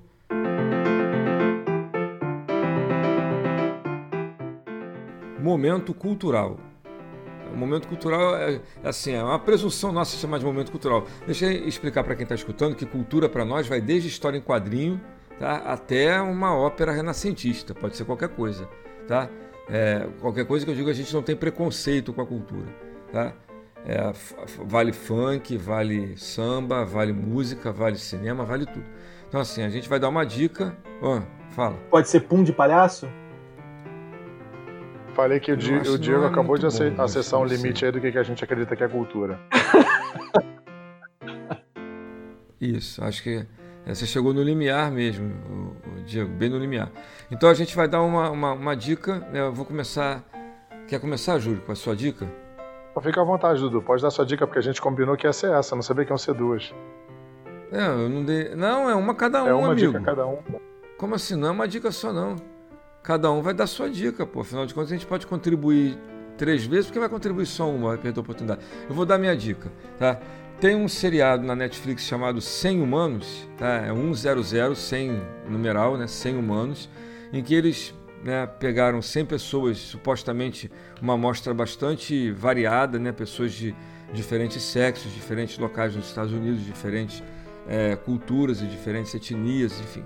Né, e colocam essas pessoas para fazer vários, vários testes é, em loco, né, para verificar como é que elas se comportam frente a determinadas situações. Então, por exemplo, que geração daquele grupo ali é capaz de resolver problemas de maneira mais rápida? Né? É, como é que essas pessoas se comportam com relação a, a, a efeito manada? Então, fazem vários experimentos, vou chamar de experimentos comportamentais com essas pessoas, é, mostram os resultados dos experimentos de um jeito bastante lúdico, mas ao mesmo tempo também utilizando ferramentas da ciência para poder obter os resultados que eles apresentam, apresentam os resultados com linguagem da ciência, e muito embora a gente possa questionar se aquela amostra dali é representativa da população né, que ela quer representar, para você poder chegar à conclusão de que os experimentos que eles fazem ali realmente dão os resultados que, né, cujas, cujas, medidas são apresentadas e que podem ser realmente resultados da população, eu acho que só o fato deles estarem usando metodologia, né, usarem uma linguagem da ciência e transformar isso numa coisa bacana que as pessoas conseguem entender o que está acontecendo ali, como é que eles fazem, é bem interessante. Então, assim, recomendo. Eu não assisti todos os episódios da, dessa primeira temporada, estou na metade da temporada e estou gostando bastante. Então, assim, é, no Netflix sem humanos. Essa é a minha recomendação. Maravilha, Dudu. Eu já estou assistindo alguns episódios estou gostando bastante também. É, seguindo a tendência do episódio de hoje, que é falar sobre ciência, e como eu disse que eu saio daqui com duas questões, é, uma delas é uma autocrítica e, e tem como objetivo facilitar o acesso à ciência, eu penso o seguinte: eu vou indicar um canal que está no YouTube, no Facebook, de um rapaz que ele faz episódios curtos, muito bem feitos, com uma linguagem super aprazível, é, dentro de um conjunto estético todo que é, é, bem palatável. Se chama Caipira Científico. Ele, ele pega conceitos da ciência, da física, da biologia, de todas as ciências que você puder imaginar, e explica em episódiozinhos de 4 a 6 minutos, de forma super agradável. E o nosso objetivo é popularizar, então é, essa é a minha dica. Caipira Científico está no YouTube e está no Facebook. Procurem lá que é impossível não gostar. Maravilha. E aí, Diego, qual a sua dica aí para nós? Então, a Netflix está disponibilizando, não, chega, não é exatamente agora, mas já tem um tempo que ela disponibilizou muitos filmes animes, né? Então, são da mesma produtora, da mesma produtora da Viagem Chihiro, do meu amigo Totoro, a Bruxinha Kiki. Uh, acho que são os últimos filmes que eu vi. A Viagem Chihiro vem muito tempo, mas é o que vale a pena conferir, que tem muita coisa boa lá. Ah, mas essa recomendação é muito boa. São todos do Hayao Miyazaki, não é isso? Hayao Miyazaki. Não, isso que vocês estão falando aqui. A, a, porque... O que você está falando aí, você falou os dele, né? É, são todos dele. É, do Miyazaki. Mas a produtora tem outros filmes que conversam com o Miyazaki, né? Então tem outros filmes que não são do Miyazaki, mas são da mesma produtora. Ah, boa dica. Eu também eu já vi todos os do Miyazaki assim, é para ver de novo, né? Porque é bom demais. É, do Miyazaki é maravilhoso, assim. Todos eles. Também vi todos do Miyazaki, mas tem outros da mesma produtora que valem muito a pena ver. Boa dica, eu não vi nenhum e vou, vou assistir esses aí agora, porque isso também ajuda a gente a, a criar o fresh eye científico, esparecer a mente, é bom. é isso aí. Então, obrigado para quem ficou com a gente até agora, tá? Conseguiu chegar aqui até o final. Espero que a gente tenha conseguido trazer boas reflexões para quem estava nos escutando. E quem quiser encontrar a gente, eu sou no Instagram, o arroba Edugama. No Facebook eu também sou Eduardo Gama, não é muito difícil me encontrar. Ah, e vocês aí, como é que acha vocês? Se quiser dar um palpite, uma sugestão, uma crítica, meu Instagram ou dar um é oi. Arroba Júlio Scarpati, meu Facebook é Júlio Scarpati, acho que só tem eu, é bem fácil também. Diego, tem Twitter, Instagram, alguma coisa de rede social? Eu tenho Instagram, é arroba d.d.uzeda e não tem Facebook, é tudo que eu tenho. É, não, mas tá ótimo. O Diego bota cada coisa de fotografia que ele, além de historiador da física, é um excelente fotógrafo. Muito bom mesmo, de verdade. Quem puder seguir, vai lá e olha, porque tem muitas coisas legais do cara. Já foi premiado, inclusive, né? Não é nenhum prêmio internacional, mas tem prêmio. Tem prêmio que eu sei. Diego, obrigado por ter é, aceitado participar. Viu? Eu, realmente eu, eu, você é um cara que eu admiro mesmo por muitas razões, né? não só pelo seu conhecimento, mas admiro pela sua disposição, pela sua determinação. O Diego é pai de duas crianças e nessa quarentena você imagina o que é ter um de dois e um de. Não, um de. Eu vou acertar a idade, um de, uma, um de três e uma de seis, não é? Então vocês imaginam que não é muito fácil, né? Diego, no meio dessa pandemia, né, com as crianças dentro de casa, né, com preocupações que todos nós estamos tendo, e ainda conseguiu qualificar é, o doutorado dele na, na segunda-feira, no meio desse caos todo. Então, assim, é quase um herói. Parabéns aí, Diego, viu? E obrigado por ter participado. Júlio, mais uma vez, obrigado por ter estado aqui com a gente, de novo, comigo de novo. É um Maravilha, prazer sempre, Dudu. Obrigado também, Diego. Obrigado. Está é, sendo um prazer poder participar disso aqui e vamos embora. Muita coisa para aprender pela frente. Eu agradeço muito a oportunidade de estar aqui conversando com vocês. Valeu, Dudu. Valeu, Júlio. E a gente vai se falando. Né? Até a próxima. É isso aí, galera. Um grande abraço aí. Até o próximo programa. Tchau, tchau. Até o próximo programa, não. Até o próximo episódio. Um abraço.